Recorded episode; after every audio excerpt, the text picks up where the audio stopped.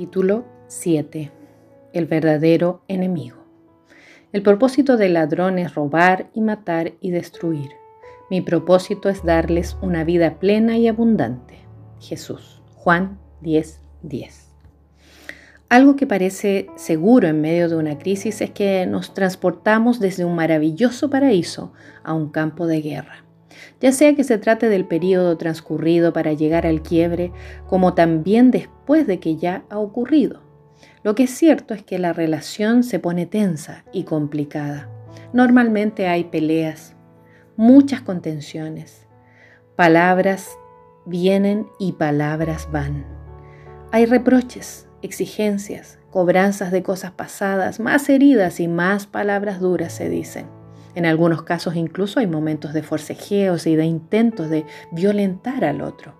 Estamos frente a una zona de guerra y nos perfilamos como enemigos uno del otro.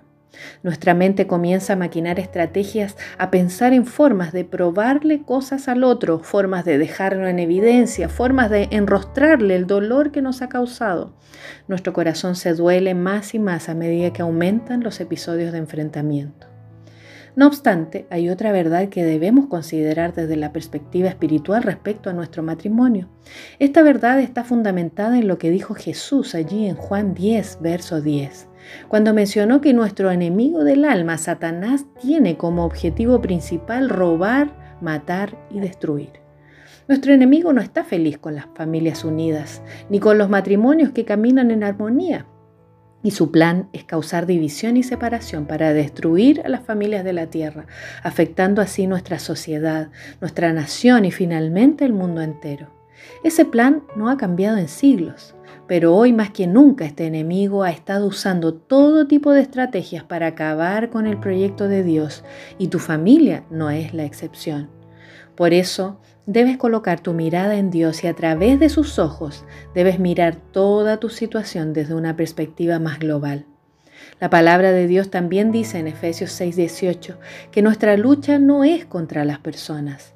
Así que no debemos mirar a aquel que está delante de nosotros como nuestro enemigo, sino entender que quien está detrás de todo esto es el enemigo de Dios, que quiere acabar con el proyecto especial de Dios, que es la familia.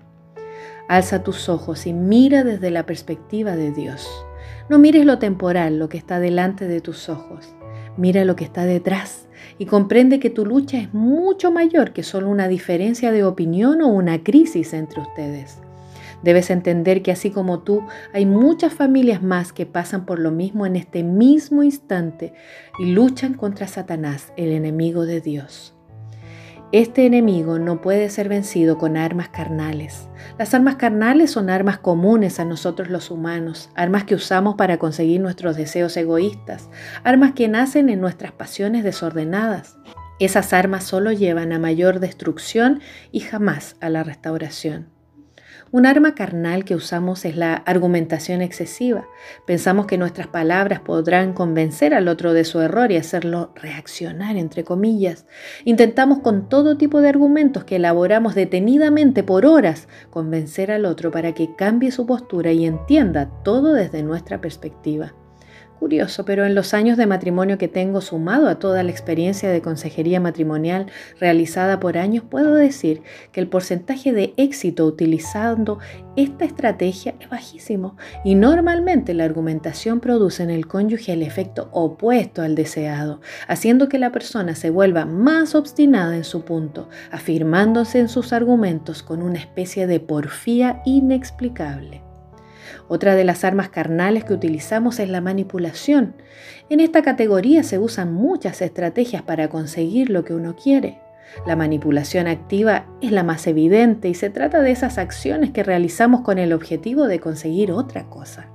Por ejemplo, es muy común que en medio de la crisis los matrimonios utilicen a los hijos para manipular al cónyuge a cambiar en el área que se desea ya sea amenazando con quitárselos o quizás poniéndolos en contra del cónyuge o involucrándolos en las peleas y contiendas que surgen. Llegamos a estar tan cegados que ni siquiera tomamos en cuenta el daño que esto les provoca a ellos. Otra manipulación activa es amenazar y a veces cumplir la amenaza del abandono del hogar. A través de los años y en mi propia experiencia he visto cómo muchos cónyuges han tomado la determinación de salir del hogar para ver si de esa forma su cónyuge reacciona, entre comillas, y cambia su postura. Sin embargo, aunque muchas veces el efecto esperado ocurre, he visto muchas otras veces donde el efecto producido es inesperado y la reacción del cónyuge abandonado es totalmente contraria, causando más daño y devastación. He visto cónyuges amenazar con matarse o incluso llegar al intento de suicidio frente a su cónyuge e hijos para conseguir hacer reaccionar, entre comillas, a su cónyuge en medio de un estado de confusión mental y emocional. Sin embargo, también existe la manipulación pasiva. Esta quizás sea un arma carnal poco reconocida, pero no por eso dejada de lado. La manipulación pasiva busca conseguir un objetivo oculto, pero utiliza distintos métodos que no son percibidos como ataque. Normalmente lo que se busca a través de la manipulación pasiva es que el cónyuge sienta pena o lástima y que eso lo lleve a reaccionar, entre comillas. Es una forma sutil y camuflada de hacer que el otro haga lo que uno quiere, pero el fin es el mismo, produce frustración en el cónyuge y cuando de cierta forma se revela la verdadera intención, igual hay decepción y heridas. Dentro de este rango está el látigo de la indiferencia. Se trata de castigar a nuestro cónyuge con el silencio, ignorándolo, dejándole sin campo de acción y de reacción.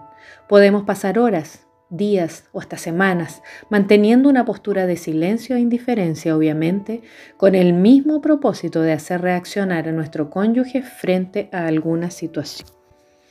Un arma carnal muy común utilizada por muchos en el matrimonio es la maledicencia.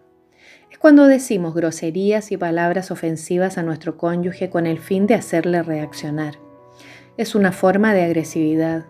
En términos más eruditos se le denomina violencia verbal pero más frecuentemente de lo que estamos dispuestos a reconocer, caemos en esta trampa y comenzamos a ofendernos mutuamente con el propósito de hacerle ver al otro nuestra molestia con respecto a alguna situación.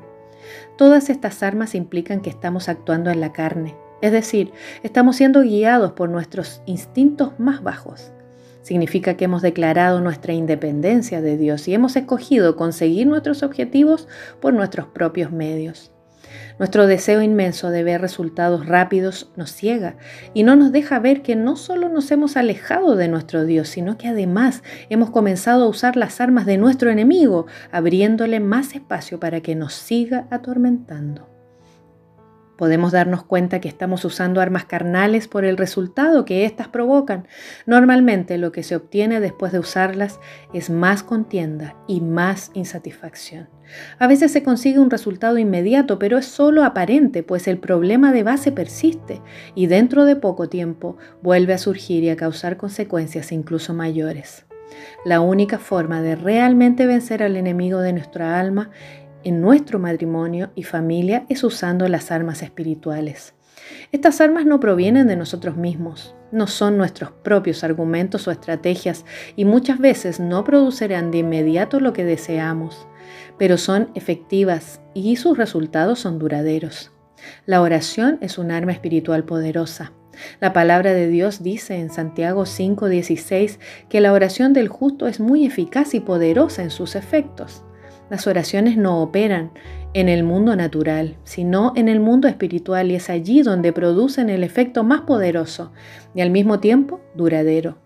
En esta batalla espiritual contra el enemigo que provoca la división y la contienda, la oración funciona como un misil que va abriendo camino y limpiando el campo de batalla delante de nosotros. Jesús mismo hizo referencia a la oración constante en Lucas 18, cuando refirió a sus discípulos la parábola de una viuda que insistía en hacer su petición delante del juez injusto. Ella insistió tanto delante de este hombre que por cansancio éste le concedió lo que solicitaba y finalmente le hizo justicia. Jesús finaliza esta historia diciendo, ¿Y no hará Dios justicia a sus escogidos que claman a Él día y noche? ¿Se tardará mucho en responderles? Os digo que pronto les hará justicia. Versos 7 y 8. Esta afirmación es potente, pues dice que si ese hombre injusto respondió a la petición de aquella mujer, mucho más aún nuestro Padre Celestial que nos ama estará dispuesto a escuchar nuestra petición y respondernos de acuerdo a sus planes. Lo curioso de las palabras de Jesús está en la interrogación con la cual finaliza esta intervención cuando dice, no obstante, cuando el Hijo del Hombre venga, ¿hallará fe en la tierra? Muchas veces medité en este texto y pensé que esta afirmación de Jesús quería decir que en realidad aquí no se trata de si Dios es o no es capaz de responder las peticiones que le hagamos en oración, porque es evidente que Él no solo tiene todo el poder e incluso la disposición para hacerlo, sino que Él cuestiona si acaso nosotros tendremos la fe suficiente para creer que Él es capaz de hacer el milagro que necesitamos y si seremos capaces de perseverar en pedir ese milagro de la misma forma en que lo hizo la viuda. En todos los años que llevo de creyente y también en toda la experiencia como consejera cristiana, he notado que uno de los motivos por los cuales muchas personas no alcanzan las grandes victorias prometidas en la palabra de Dios es porque desisten con mucha facilidad y abortan la vida de oración tempranamente. La perseverancia es lo que Dios desea que desarrollemos en nuestro carácter y los tiempos difíciles en medio de tribulaciones son el mejor periodo para que esta cualidad de carácter se desarrolle. Perseverar en la oración es lo que fortalece nuestra fe, pues es semejante a caminar por la vida natural con una mirada espiritual. Así nos mantenemos en perspectiva. Nuestra confianza no está basada en nuestras propias estrategias humanas y fallidas, sino en el poder y capacidad de Dios para cambiar aquellas circunstancias adversas.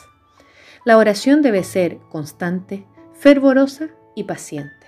Debemos orar hasta que veamos la respuesta de Dios en esa área. Él podrá respondernos de tres formas distintas, con un sí, un no o una espera. Así que no dejes de ir delante de Dios en oración para llevar tu petición respecto a la restauración de tu matrimonio. Dios es un Dios de restauración, por lo cual ya sabes que estás orando por algo que es su voluntad. El verso 14 de la primera carta de Juan, capítulo 5, dice, categóricamente, y esta es la confianza que tenemos en Él, que si pedimos alguna cosa conforme a su voluntad, Él nos oye.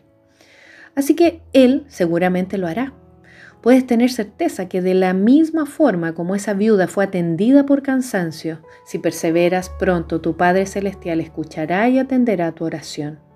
Las verdaderas batallas espirituales se ganan de rodillas. Esta es la clave para que alcances la victoria en tu matrimonio. No desistas de orar y clamar al Señor por tu causa, aunque pase el tiempo y aun cuando a veces las circunstancias empeoren. Ten la confianza que Dios está actuando para darte la respuesta desde el mismo momento en que comenzaste a orar. Solo debes mantener la fe mientras llega el día en que veas esa respuesta. Por nada estéis afanosos. Antes bien en todo, mediante oración y súplica con acción de gracias, sean dadas a conocer vuestras peticiones delante de Dios. Filipenses 4, 6.